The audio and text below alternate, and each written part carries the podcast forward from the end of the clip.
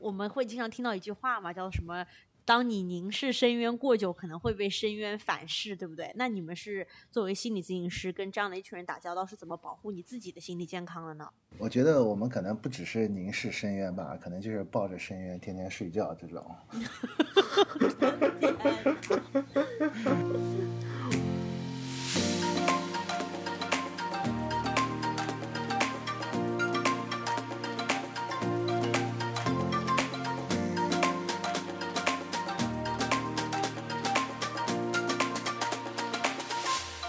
家好，欢迎来到三言两语，我是主播 Harry，我是主播 Emma。大家知道我们三言两语这个节目既有三言又有两语，但是好像到目前为止，大部分时间都是我跟 Emma 在进行两语。所以新的一年，我们希望有更多的三言，然后产生更多交流的火花。所以我们新的一年推出了一档新的系列，叫做三百六十行。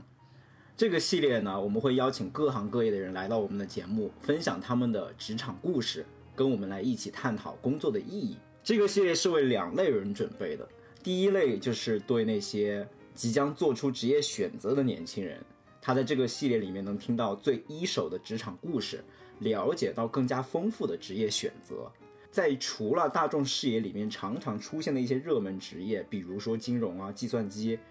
以外，其实这个世界上还存在非常多的其他的职业可能。也许你的下一个选择就在其中。第二呢，这个系列也会对已经入职的新人或老人会有一些启发。通过这些各行各业的人他们最一手的职场经历的分享，也许能激发出你更多对于工作本身的思考，帮助你来探索工作的意义。好，下面我们就来欢迎三百六十行第一期的嘉宾，艾玛，你来介绍一下。嗯。那我们这个系列的第一位嘉宾，也就是我最拿得出手的好朋友拉斐尔，因为每一次我把他介绍给我其他的朋友，我都觉得倍儿有面子，因为一我一说到他的职业，我都觉得可以震慑到别人，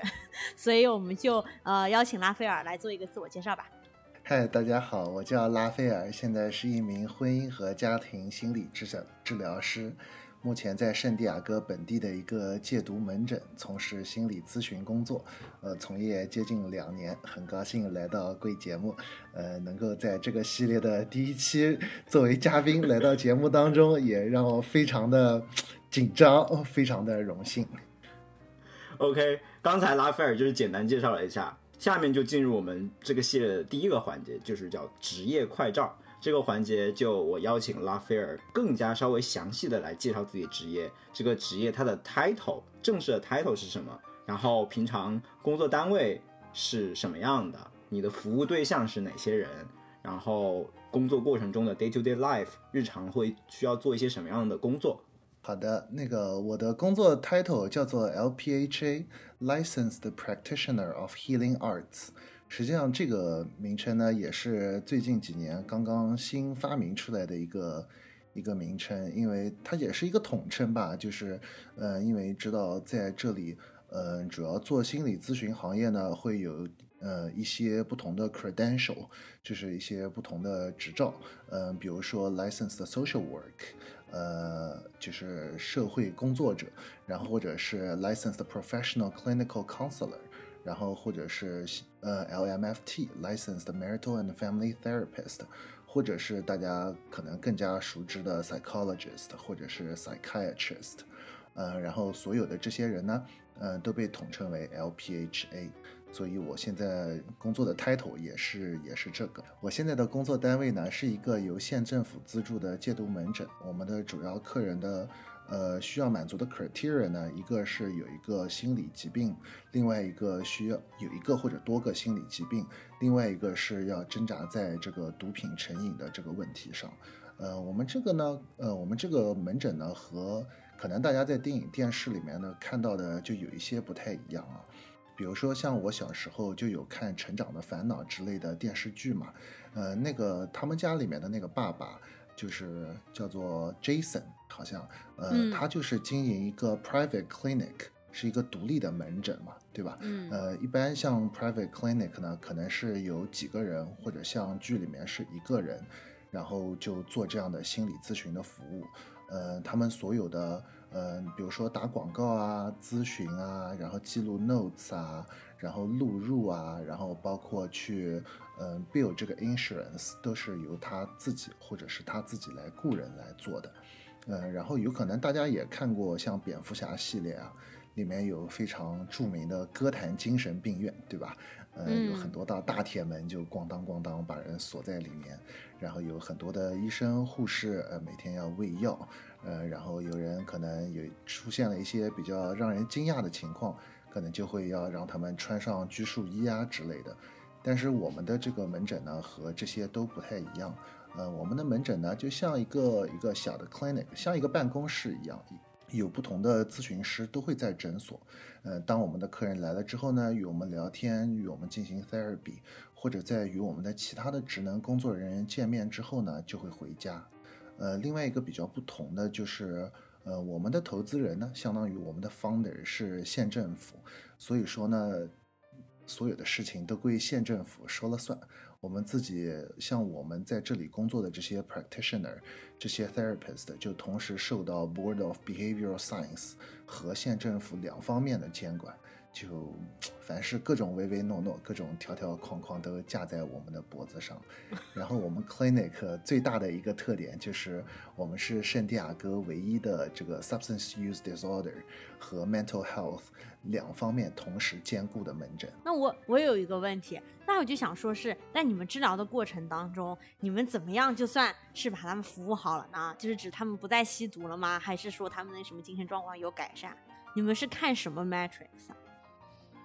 呃，我们当然这两方面都是非常重要的，对吧？呃，我们有自己的，因为客人在这个 program 里面，他也不是一个说，呃，可以一直待下去，待两年、三年、几年的。我们最长的客人，目前为止的话，大概是待了一年半吧。呃，一般的客人，要不然就是在一般五六个月之后，满足了我们的毕业的条件，就毕业了，就走了。要不然就是在途中，因为发生了这样那样的事情，导致我们必须要去 discharge 他们。所以 discharge 就是指放弃他了吗？对对对，我们就把他，呃，严格的来说踢出了 program。然后或者说像最近的，呃，录之前嘛，呃呃，圣诞节、新年，呃，很多时候节日对我们的客人来说也是一个非常大的一个。呃，吸毒或者是复吸的一个诱因，呃，因为在节日，哦，是节日真的是最大的最大的之一，嗯，因为很你知道很多吸毒的人和家里面的人的关系都很不好嘛，而且呃，围绕着节日的周围，呃，总会有很多这样那样的记忆，所以说在这个时候，呃，会有很多的 disturbing 的 memory 会被会被从心里面搅起来。会给他们带来很多不一样的负面的这样的情感、这样的感受，然后很多时候他们如果没有办法很好的去处理这样的情感感受的话，他们就会重新拿起毒品。嗯，所以他们有很多消极的记忆都是跟节日绑定在一起的。嗯，对，没错。嗯，不光是节日，也有很多其他的，可能在路上走过的某一辆车、某一个风景，或者是每天的某一个时段。任何的大大小小的事情都有可能是他们促使他们重新拿起毒品的原因。哇，天哪！因为我就是很有感触。你们记得看那个《寄生虫》（Parasite） 的时候，就同样是一场雨，在有钱人家里面看上去就是空气都变得清新了，但是让没有钱的人就是。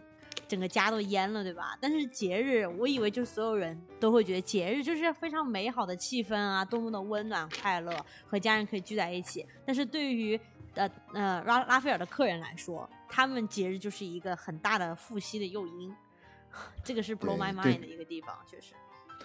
对，这对他们当中的绝大多数人来说，都是一个非常非常大的挑战。一千个人心中有一千个哈姆雷特嘛。同样的一个事件，在不同的人看来，它所解读、所赋予的含义也都是不同的。哎，那我这里有个问题，就是，那你的这些客户的话，他会不会就在社会阶层上都是属于在社会底层的人，或者说，这些客户是不是就跟我们印象里面一样，都是一些被社会贴上了 loser 这个标签的人？嗯，我觉得不完全是这样吧。呃，在我的 clinic，因为我们面向的群体是其实挺特殊的嘛。嗯，因为我们是不接受外部的保险，呃，也不接受自费，我们只收 medical，就相当于加州这边的一个呃低收入人群的一个全民医保。所以，我们面向的这个人群是确实的确都是低收入的。呃，要不然就是打小时工，要不然就是没有工作，要不然就是做一些根本不报税的工作，对吧？但是，呃，作为这个使用毒品的这个整体的人群来说的话，嗯，不只是这样的低收入的人群，有一些中产，我们当中也有一些客人现在到达了这个低收入人群的远，呃，之以前就是说他们在在正在吸的时候，他们也曾经是中产。他们也有自己的房子，他们也有自己稳定的工作，有收入，有老婆，有孩子。呃，而且我想，就是说，大家可能八卦新闻如果没少听的话，就也知道，比如说像洛杉矶、马里布那边就有很 fancy 的那种 rehab，对吧？然后像什么 Robert Downey Jr. 啊，或者是各式各样的好莱坞明星，他们也都有或多或少有一些呃这样的吸毒史啊之类的，包括国内明星也都会有嘛，对吧？所以我觉得，呃，吸毒这个事情，嗯，讲实话挺贵的，挺花钱的，所以 并不只是一个嗯，就是双引号穷人或者是双引号 loser 的。这么一个阶层的一个比较 unique 的 behavior，就是独特的行为。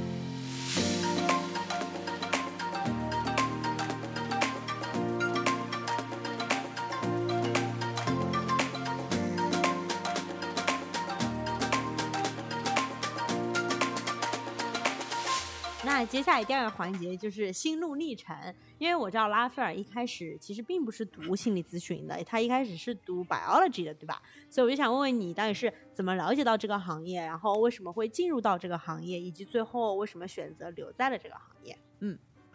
哦，我以前不光读过 biology，我还读过很多其他的，什么我还读过 chemistry，我还读过 accounting，我读过很多的东西，不一样的东西。但是就是说，做一个心理治疗师，这样心理医生是一个我从小就非常感兴趣的一个东西嘛。就是你知道，我从小有三个三个长大之后的愿望梦想。呃，你刚才已经说了呀。呃，这有三个呀，有三个，还有另外两个呢。另外两个，一个是去做一艘驱逐舰的舰长，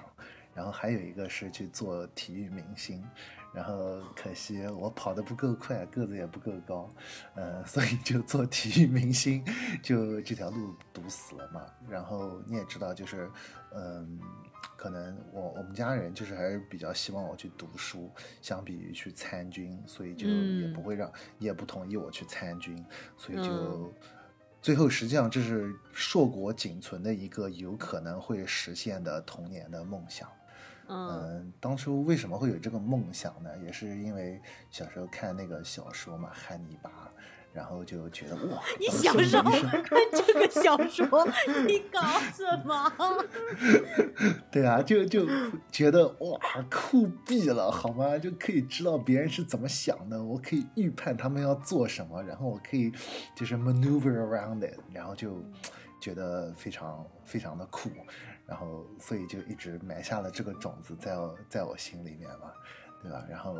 你也知道，就是我高中毕业了之后，有一段时间也没有好好的，没有好好的上学，在花了这么些年探索了世界之后嘛，觉得说自己最终还是想要做一个自己感兴趣、自己愿意去做的事情，所以就重新回到了学校，开始学习心理嘛。嗯，哎，我能问一下，你埋下种子具体是在多小的时候？是小学阶段吗？还是更小的时候？大概十二三岁，可能初中初一、初二，大概在那个时候。对，因为那个时候开始有一些零花钱了，就是可以开始买一些自己想看的书了。嗯，然后就选择看汉尼拔。对的，对的，对的。不要笑话我嘛！没有，就觉得就是很一个很惊艳的小孩啊。对啊，就嗯因为那个书的封面很酷，好吗？是一个人的半脸的一个 portrait，然后那个眼睛是红色的，然后就很酷，当初就吸引了我的目光。OK，那你现在就是已经真的有了一个体会嘛？因为我知道你是做了一段时间的实习，然后选择继续留在现在这个单位的，对吧？所以你觉得，嗯，是真的满足了你小时候对他的一个想象的吗？嗯，是的吧？就是说到当初实习的时候，实习的时候我也没有很努力嘛，就投了投了三三个地方，呃，一个是一个精神病院，呃，然后一个是一个 crisis house，呃，就是 crisis house 就是那种 一个临时的一个地方，可以接待那些比如说啊，我想去自杀，或者是呃，我经历了非常非常严重的这个精神类疾病困扰的这么一个时候。的一个人的地方，呃，通常那边都比较接到的客人都比较严重了。嗯然后还有一个就是我现在工作的这个地方嘛，UPAC，呃，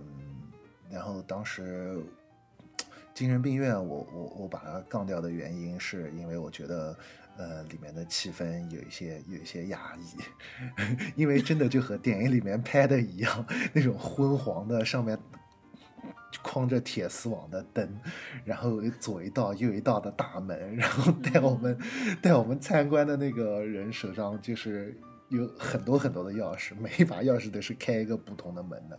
并且那个他们那个精神病院的话，还有一部分是刑事犯嘛，呃，每一个人都是被铐在床上的，然后有那种持枪的警卫在门口守着。然后他们对面的一个小房间里面，然后还有三个三个储物柜吧，上锁的储物柜，然后里面是有那种长的步枪的那种，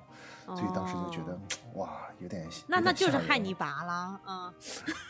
呃，对对对对对，差不多，有点像 Harley Quinn 啦。哦，懂了 懂了，就真的就是跟我们在店里面看到一样了。OK，我们 OK，所以这里我很好奇，你说电影里面把精神病院渲染成一个比较恐怖的场景，我可以理解，但是居然现实生活中它真的就是一个很压抑，然后让人窒息的环境，这难道真的会有助于那些精神病人的康复吗？和治疗吗？因为我想象中精神病院应该是，如果为了达到病人治疗的效果，应该是营造出一个非常放松、非常，起码是一个很正常的环境，对吧？嗯，对，我觉得你这个想法是没有错的，但是受制于现实的情况啊，嗯，因为你知道，作为一个心理治疗师，呃，我们的底线，我们的底线叫做 do no harm，对吧？就不要造成任何的伤害。所以说，客人的安全，他的人身性命的安全，对我们来说是第一位的。所以根据不同的他的这个呃心理疾病的严重程度，是有不同的这个叫做 level of care，就是照顾的等级的。像嗯我现在在的这个门诊的话，实际上它的这个照顾的等级算是比较低的，因为我们的客人都可以说每天自己完成他很多的事情，可以自己坐车来，可以自己坐车走，可以自己回家洗澡更衣，然后自己烧饭吃饭。有的人还在工作，对吧？呃，这个嗯是可以是这样的。但是当一个人的他的这个精神类疾病达到了一定的严重程度之后，呃，我们为了保证他的安全，他是很不幸，他是没有办法享受这样的自由的。嗯很多时候的这些铁窗，很多的时候这些门锁，都是为了保证他们的安全，保护呃在院里面的这些医师的安全，或者是其他人的安全的。嗯。因为当他们的，嗯。因为当他们有的时候并不是出于他们的本意，当他们的，呃，当他们就是说 mental health 这个 symptom 出现的时候，嗯、他们没有办法控制自己，会做出很多过激的举动，他们很有可能就一头撞在一块玻璃上，然后就自己根本感觉不到疼，然后拿一块碎玻璃就开始到处挥舞啊，怎么样的，就很容易伤到其他人。嗯。其实听上去就是他，你刚才说有一些人被绑在椅子上，我们都会觉得这一定是为了防止他去伤害别人，但其实他可能更有可能是伤害他自己，是这个意思不？对，对，首先是防止他伤害自己，然后他不伤害自己的情况下，通常也更难去伤害到其他人，因为你伤害自己永远是最简单的嘛，对，没有任何的 physical distance。对 zero physical distance。对啊，所以这就是为什么拉斐尔你最后把精神病医院这个场景从你童年的那个梦想中就驱除出去了，是吗？就这一部分我不要实现了。对对对，后来 就想想看看看，就好，不要天天待在这儿。对对对，看看看电视，觉得自己现在就是还是没有这样的能力去，嗯、处理或者是生活在这样一个环境里面吧。然后差不多的理由，然后我把那个 Crisis House 也划掉了，呃，然后选择了。其实很多时候并不是我选择哪个医院、哪个呃，或者是哪一个呃 setting 啦，很多时候是你选择你想和什么样的人群，你想为什么样的人群工作，你是想嗯要和一个呃特别 depressed 的人群呢，特别抑郁的人群呢，还是特别焦虑的人群呢，或者是精神分裂的人群呢，还是什么其他特点的人群，你知道吗？嗯，就像我现在这个的话，呃，实际上是一个一个交集啦，就是说一个吸毒加上加上精神类疾病的一个交集。我觉得当初我选的时候，也有一部分原因是因为我一个朋友啦，嗯，当初我没有在好好上学的日子里，那个时候我和他是室友，然后我们当初在洛杉矶住在住在一个房间里面，呃，每天就一起吃一起睡，然后后来我就回国了一段时间嘛，踏上了新的旅途，然后他去了加拿大，但是实际上一路上的情况他都非常的不好嘛，呃，他也有挺严重的焦虑症，然后挺严重的抑郁症，然后同时他也会吃很多处方药，准确的来说，滥用很多处方药，比如说像 Xanax 啦、Vicodin 啦，或者是 morphine 啦这些东西，因为他他他有腰椎间盘突出嘛，哦，是他就可以很容易的拿到 morphine 这种对，而但是实际上他的情况就非常非常的严重，就是他每天没有办法做连续做超过三十分钟，嗯，然后也没有办法站，然后也没有办法就像正常人一样仰面躺在床上，他只能趴在床上，这样，嗯。然后生活也是挺挺挺艰难的啦，包括他家的他家里面的人的关系啊，各方面也都不是特别好，然后就是也有为了想要能够看看瞧，嗯，多接触接触这个人群，然后能够帮帮他嘛，就挺难过的。他去年的时候拿到了加拿大的绿卡嘛，枫叶卡，然后嗯就跟我说，呃，回国一段时间，想回家待一待，反正这边的身份也稳了嘛，很久没有回家了。然后嗯回家的时候，然后就反正圣诞附近吧，然后给他，啊，呃，漏说了一个，就是他大概十月份、十一月份回国之前，然后是第一次跟我说，我觉得我有一个药物滥用的问题，我想解决这个问题。然后他嗯也，他虽然没有去参加任何的，呃，参加任任何的这种就是医疗机构的 program，但是他嗯有去那种自助的，呃，Narcotic Anonymous，就是自助会啦，就相当于，然嗯后去参加了之后，然后十二月份回国的嘛，呃，然后我给他发短信、打电话，然后就都没有回我，没有回我，然后我想，哎，就也挺正常的啊，因为他每次用药的时候都是会有几天就是杳无音信，你知道吗？就是嗯，他自己也不会想起来要去找任何人，呃，任何人也几乎都找不到他。但是每一次他都是，嗯，在结束之后，就是缓整个人缓过来这一阵之后，然后会来找我们，跟我说说嗯发生了什么啊，怎么样的。但是就一直到今年三月，然后我才听到我们另外一个朋友的一个消息嘛，他一月份的时候在家脑溢血死掉了。其实也是因为这个故事嘛，这段经历就是，嗯、让我坚定了，就是说想要呃往这个方向再走下去的一个重要的原因啦。对，因为之前实习结束的时候，我也在想嘛，哎，要不要换一个人群，嗯、试试看这样。但是因为发生了这个，我觉得我可能现在还是更有动力去继续和这样的人群去帮助他们。对，你知道，其实我之前一直有一个问题，我就是觉得是那种 elephant in the room that kind of question，就很多人会觉得，你为什么要去帮这样的人？为什么政府要花钱去帮这种人？就感觉这些人就是出来还想去骗他们的心理咨询师，然后就是反正就是也没什么正经工作的。但是听完你这个故事，就会觉得，因为这些人也是某某某人的儿子、某某人的女儿、某某人的朋友。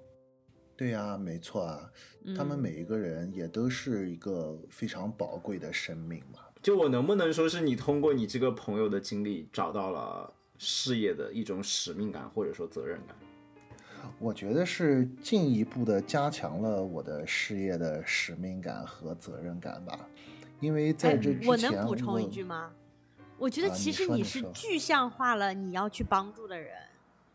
对对对，没错没错，这就是我想说的。本来我只知道我要做这个职业，但是具体和哪一个人群工作的话，其实我也是不知道的。但是在经历了这个事情之后，我起码现在就有比较明确的想法和目标，就是说我要和这个这个人群，现在的这个特定人群和他们工作，去帮助他们。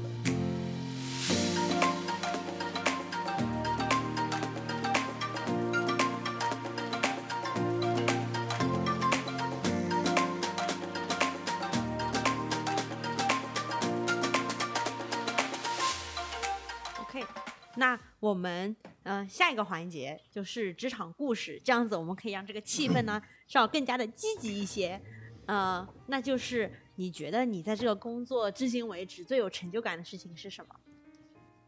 我觉得看客人毕业永远是最有成就感的事情之一。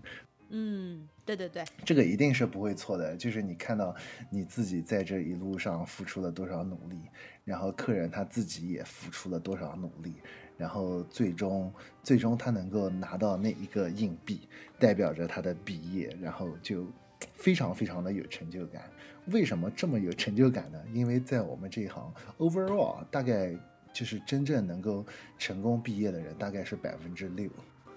我嗯，进来一百个人，只有六个人能毕业。啊，对，没错，你一个一个房间坐下来，十几个人里面只有一个人能毕业。那你能跟我说说，你觉得什么样子的人，你看了你就有感觉他会毕业？会啊，一般会，我们会大概有一个有一个感觉啦，就是说他，呃，他到底有多么的 motivated 去嗯改变他自己的生活，去接嗯受别人的帮助，去改变自己的生活。因为很多时候我们跟客人说，我们打比方吧，呃，我们就相当于一个拐杖，我不能帮你走，但是我可呃，我不能代替你走，但是我可以帮你走，你懂吗？就像、呃，《指环王》里面第三部，Frodo 和 Sam 最后来到来到快要到那个末日火山口的时候嘛，Frodo 嗯因为一直戴着那个戒指，然后就被各式各样的精神折磨嘛，包括身体上的折磨，历经九九八十一难，对吧？嗯他最后他最后就问 Sam，Sam 就已经不远了，你可不可以帮我把这个戒指扔下去？Sam 就说我没有办法代替你做这个事情，但是我可以陪你，我可以帮助你。嗯，我们就对于客人来说，就相当于 Sam 的这么一个角色。然后就除了看到客人毕业是最大的成就感之外，就是有一个很类似，就是看到客人不断的成长嘛，不断的嗯成长。比如说像我手上曾经有一个客人嘛，他他把他的老婆。也不是老婆，女朋友也带到了这个呃治疗过程当中，然后希望能够更加的理解他所他的处境，并且帮助他嘛，对吧？嗯然后他们当初有一个最，当初在一开始的时候有一个最大最明显的进步是什么？这个男的，也就是我的客人，一开始的时候是完全不知道，完全不会表达自己的感情。你问嗯他，你问他，哎，你当时什么什么，比如说，呃呃，你老婆骂你的时候，你是怎么样的感觉？然后他就只会说，哦，I feel bad, I feel annoyed，或者是啊、我吸吸大麻的时候，I feel good，就是很嗯就是简单，词汇量非常有限，是吧？对，非常 general 的来描述他的感情呃感受，而并没有嗯办法说细节化的、真正的、准确的描述他的感受。但是后来我给了他们一个呃一个一百多个 emotion 的一个 list 嘛，对吧？然后我叫他嗯们回家，呃打打印出来挂在家里面，然后每次沟通的时候尽量使用那个 list 上面的词。然后有一次就特别好笑，呃，我在跟他们做 couple session 的时候，然后那个男的讲讲讲讲讲讲，然后就突然卡住，然后跟他女朋友说：“哎，你帮我把那个 list 拿过来。”然后他就对着那个 list，然后找了半天，哎，对我要说这个呵呵，这个很能表达我现在的感受，然后怎样怎样怎样，然后嗯就再到后来，你就会发现他真的可以更好的表达自己的情绪，更好的表更准确的表达自己的情感。而也不用借用那个 list 的帮助。像哪怕是这样的小小的成长、小小的进步，我觉得对我的都非常给我一种满足感吧，一种成就感。嗯对，那与成就感相对的，就是你在工作中肯定也会有对应的受挫的时候，是吧？因为像你刚才说，毕业的人里面只有百分之六，那面对剩下的百分之九十四，是不是就意味着这是你遇到的挑战呢？还是说你工作里面还有没有其他的挑战？呃，是的，这是挑战之一吧。就是说，当你看见剩下的百分之九十四，嗯，不然就是原地踏步，要不然就是非常小小的进步的时候，如何去处理自己，面对自己内心的那种无助感，面对自己内心的那种沮丧，确实也是非常的、非常的有挑战吧。嗯，因为很多时候，大部分的客人毕竟都是那样的嘛，而且还会不百断的冒出分之九十四嘛，对 对，而且他们还不断的会冒出新的问题来，所以就有时候就还会退步，就是对对对，随着他们随着他们越来越打敞开自己，随着他们说了越来越多的真话，你就会发现，哇，这个情况比我想象的可复杂的难得多。糟糕的多。对，倒吸一口凉气。呃，那我还有一个问题啊，就是说我们会经常听到一句话嘛，叫什么？当你凝视深渊过久，可能会被深渊反噬，对不对？那你们是作为心理咨询师，跟这样的一群人打交道，是怎么保护你自己的心理健康的呢？嗯对，因为我觉得这也是心理所有咨心理咨询师遇到一个非常大的难题吧。就就有的时候我们自己面对自己的心理问题都够呛了，然后你还要一天面对十几个人的心理问题，你是如何保护自己的？嗯，我觉得我们可能不只是凝视深渊吧，可能就是抱着深渊天天睡觉这种。对啊，就是确实啦，self care 在我们这一行就是也是一个非常被呃非常被反复提及的一个一个一个事情嘛，对吧？就是因为如果当我们没有办法好好照顾自己的时候，那又怎么样能够期待我们去帮助别人呢？对吧？比如说，呃，我经常举的一个例子啊，就是说，我们大家都坐过飞机嘛，但事实就是我很多客人其实是没有坐过飞机的，所以我现在不怎么用这个例子我曾经经常用这个例子，然后就是他一开始的时候会给你那个叫安全须知嘛，对吧？嗯，对他，安全须知的时候会跟你说说，哎呀，如果机舱出现破损啊或者怎么样，那个氧气面罩掉下来的时候，你总要把自己先戴上，然后再去帮助你身边的人。对，所以在我们这一行也是一样的道理，我们需要自己先戴上这个氧气面罩嘛，对吧？嗯然后通常来说，我们嗯有一些有一些方，比如说有一些小的仪式感嘛，我每天下班前都会去灌水，都一定不管我在路上喝不喝，我都会灌满一整瓶再走。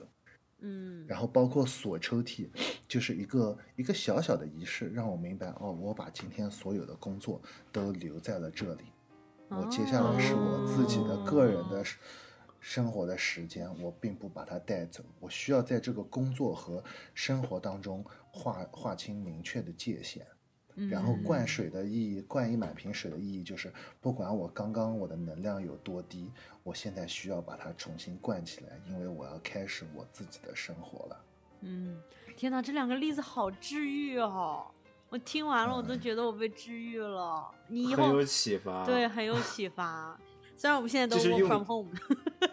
用用仪式感画出界限，我觉得这一这个对于 work from home 的每一个人都是一个非常好的建议。对的，对，嗯，对，因为当。pick 两个仪式，对啊，因为这有点像我之前听我同事说，就他们即使 work from home，但是一定也要有睡衣和工作装的区分，就让他们也是用仪式感画出界限了。嗯，那像我这种上班恨不得都穿个睡衣的人，我真的不知道怎么办。对你就可以在上班时间睡觉呀。对对对，我觉得我并不是说是在下班的时间还在做工作上的事情，而是我总是把睡觉这件事情和休息都在工作里面带进去，所以就是总是在划水。我是反过来的一种问题。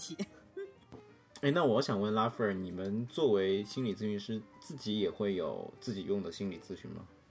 有啊有啊，我我是今年年头的时候刚把我自己的炒掉了。但是，但是我在我在那个之前，我是有五年的时间就一直在接受心理咨询。嗯，OK，嗯，这个是需要自己去找吗？还是说你们工作的单位是会给你们提供这种服务的？嗯，自己去找吧，因为你想要说把这两个完全切割开来，因为因为因为。虽然说和同事聊天的时候，我们也可以得到很多免费的咨询啦，对吧？聊到就是赚到。对对对，但是因为是同事嘛，总有一个界限的问题。有的时候我们就是不想说把自己特定的某一些面。告诉同事或者展示给同事，或者你不想讲另外一个同事的坏话。对对对对对，你在外面找一个完全不相干的心理咨询师，你就可以可以随便讲。对，那我们下一个问题就是，你觉得你的这些经历对我们过好我们自己的人生有什么样的借鉴意义？就是说，嗯，我觉得很重要的一点就是说明白到底什么才叫做多元化嘛。每个人不光性格多元化、环境多元化，嗯，价值观多元化，做事情的方式方法、文化背景都有多元化。所以，只有当你当我们打开心，多去了解，去呃，be more open-minded 的时候，我们才能明白这个世界到底有多么的多姿多彩，而不是说只有一个价值，我就只需要把我银行账户上的那个那个数值一直垒上去。才是唯一判断我有没有价值、我有没有意义的标准。因为很多时候，这些人生的人生的意义都不在于这些数字，都是在数字之外的。所以这个我觉得，呃，是很有帮助的嘛。因为我很多时候我也和和我的客人会去聊说，哎，你你觉得你到底想想要一个什么样的生活？我的客人的想法都挺单纯的，讲实话，大多数都挺单纯的，很少有人说我要去挣多少钱啊，怎么样怎么样的。很多对于他们来说，就是，嗯，我想和我的家人重新建立关系，我想和我的小孩重新建立关系，或者说我不想我的小孩重新走上我的老路之类，很多都是这个样子的。我觉得我刚刚从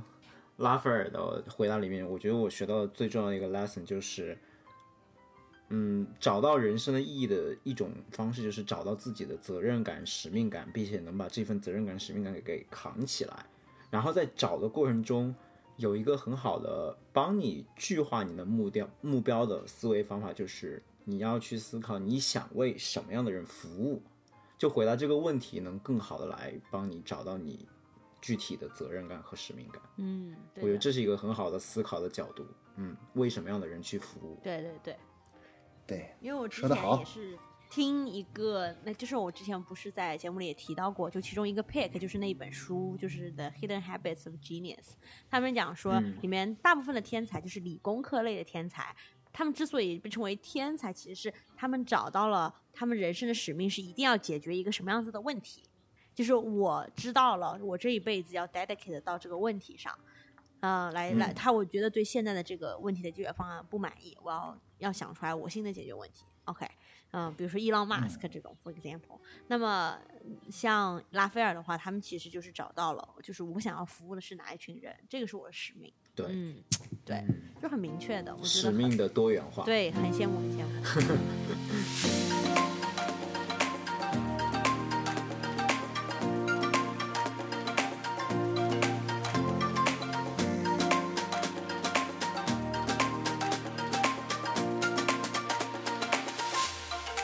OK，Pix，、那就让我们的嘉宾先来吧。对，嘉宾先来。呃，嘉宾的 pick 也是和大家的精神状态有关啦。有一个手机上的 app 叫做 My Headspace，我的头脑空间，这是一个非常好的一个 meditation 的一个软件。呃，它不光有那种引导式的，也有半引导式的，还有完全无引导的。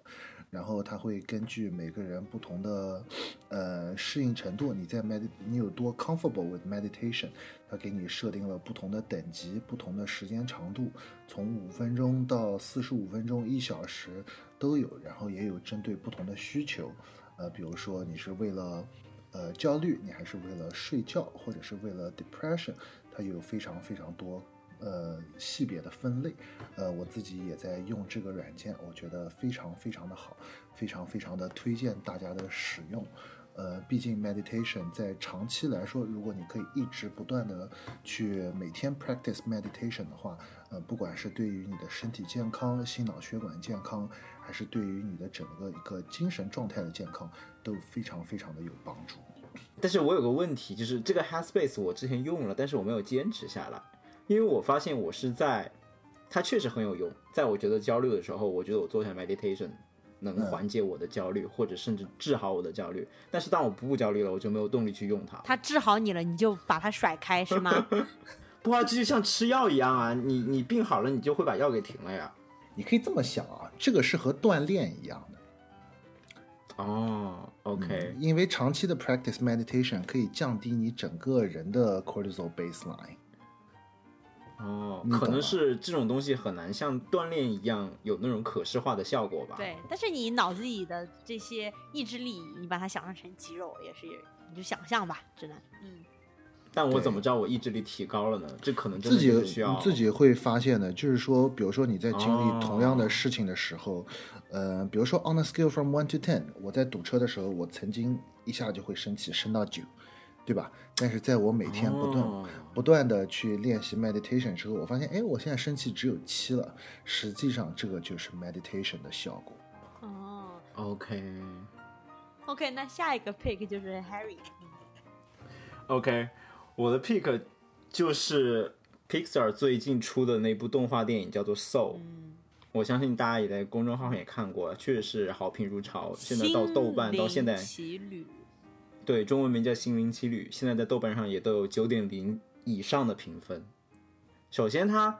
它你可以把这部动画看作是 Pixar 之前两部动画的一个混合体，一个是 Inside Out，一个是 Coco。嗯，我觉得它的人物形象的设计更类似于 Inside Out 那种比较 cute 的那种卡通形象，但是它讨论的问题的内核又更靠近 Coco，就是一个不仅仅停留在亲情，而是向人的死亡、生命的意义更靠近的一个更深刻的话题。我甚至都怀疑，如果是小朋友看的话，他是不是能看懂？因为我第一遍看完之后，我都不能说我完全看懂了这部动画在讲什么。我甚至有的台词我还得回去反反复复再琢磨一下他这句话到底是什么意思。然后我觉得这部动画它的最大的亮点不是在大在于它的特特效，因为它特效已经是保持了一贯的高水准了，也不能说有什么更大的提高之类的，我也看不出来。但我觉得就是他这一次围绕的这个主题是非常打动我的。对，他就是区分了两个东西，一个是你生活的一个所谓的大家都追寻的追求的一个叫做 purpose，就可能认为我的事业、我的 passion、我工作要达到的目的，我要成为什么样的人，获得什么样的社会认可的价值，以及 meaning of life 生命的意义，他把这两个东西就是割开了。对，因为在一般人的我们的认识里，好像我们生活的意义以及生命的意义是要依赖于 purpose 来展现的，但其实他会告诉你，并不是这样。生活本身，生活或者说生命本身，它的存在就是有意义的。我们热爱生活，我们珍惜生命，其实就是在是履行我们生命的意义。嗯而所谓的 purpose，其实你是在这个基础上附加的一个意义，这个意义可以是 optional 的。所以，我觉得它是在对人们就是这种忙忙碌碌的生活中的打工人啊也好，或者说一些很焦虑的人，就是帮你去焦虑、帮你摆正三观的一部非常好的作品。对，真的就是教会了普通人可以怎么也过得很开心。对，是的。而且我看这部电影，就是我后来像我今天在准备这个 pick 的时候，我就想到我最近读的另外一本书是吴军博士的《见识》那本书，嗯它的第一章的标题就是“幸福是目的，成功是手段”，我就我就联想到了这句话，嗯就就幸福是目的，成功是手段，但是达到幸福的手段不仅仅只有成功这一条，嗯你在不成功的情况下，你也有手段去达到幸福的目的。嗯比如说，我热爱生活，我把生活就对生活充满热情，就非常专注的过好每一天。虽然也没有实现什么大的成就，我觉得这也是达到幸福的一种手段。嗯，就不是每个人都要通过成功的手段去实现幸福的。或者说成功的定义其实大家都不太一样嘛。嗯对，而且这其实也想到，就是说我们其实我们播客也是一档以幸福为目的的播客。像之前艾玛你也知道，就有一些朋友就建议我们说，说我们的内容可能不够干货，希望我们再多上一点职场上的一些 tips 啊，或者说就是知识类的的内容职场上的对硬技巧的一些指导。但是我觉得那些可能更多都是来，更多都是关于如何去成功吧，那个只是手段。但是我觉得，对于大部分听播客的人而言，他们可能更多的并不是想获得一种成功的方法，或者说获得一些知识，或者说或者技巧。起码从我自己的角度而言，我听播客其实就是为了开心，嗯就是直达我幸福的目的。在我听播客的这个过程中，我是在以一种不成功的手段去获得幸福。对。那我最后一个既然是新年的第一期节目啊，那我就有点私心带了两个 pick 来。其实我只准备了一个，但跟你们聊着聊着，我就想到了第二个。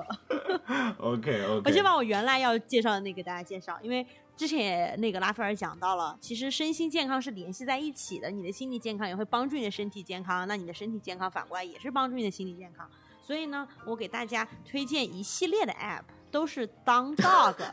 Down Dog 这个公司出的，所以你如果在 App Store 搜索 Down Dog，就是呃瑜伽下犬式的那个那个名字，OK 两个词儿，你会发现这个公司出了五款 app，就是叫有 yoga，然后呃 prenatal yoga，就是孕妇做的瑜伽，然后还有 HIIT，就是那个什么高强度间歇式的那个运动，以及 bar，就是嗯、呃、那种叫什么来着？反正就是 bar。OK，还有 meditation app。当然了，meditation app 大家就去用拉斐尔介绍的 Headspace。但是我是觉得嗯它的 yoga 和 HIIT 的 app 都是非常值得用的，而且他们现在是免费的。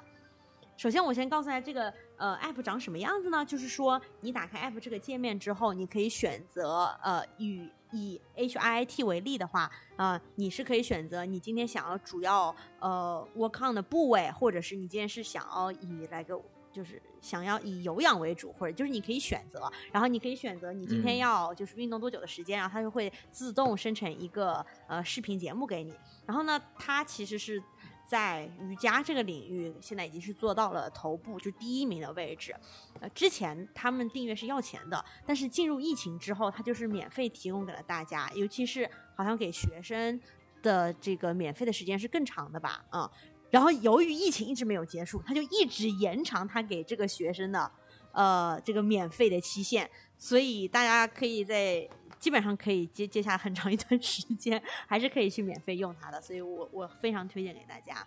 啊、第二个 pick 呢就是在跟你们聊的过程当中，我突然想到了我二零一八年看了一个 Netflix 的迷你剧，叫做《Maniac》。就是这主演是两个人，呃，两个很有名的演员，就是 Jonah Hill 和 Emma Stone。Emma Stone 大家都知道了，就是演那个《爱乐之城》里面的女主的石头姐。然后他们就是在这个剧里面，就是演两个，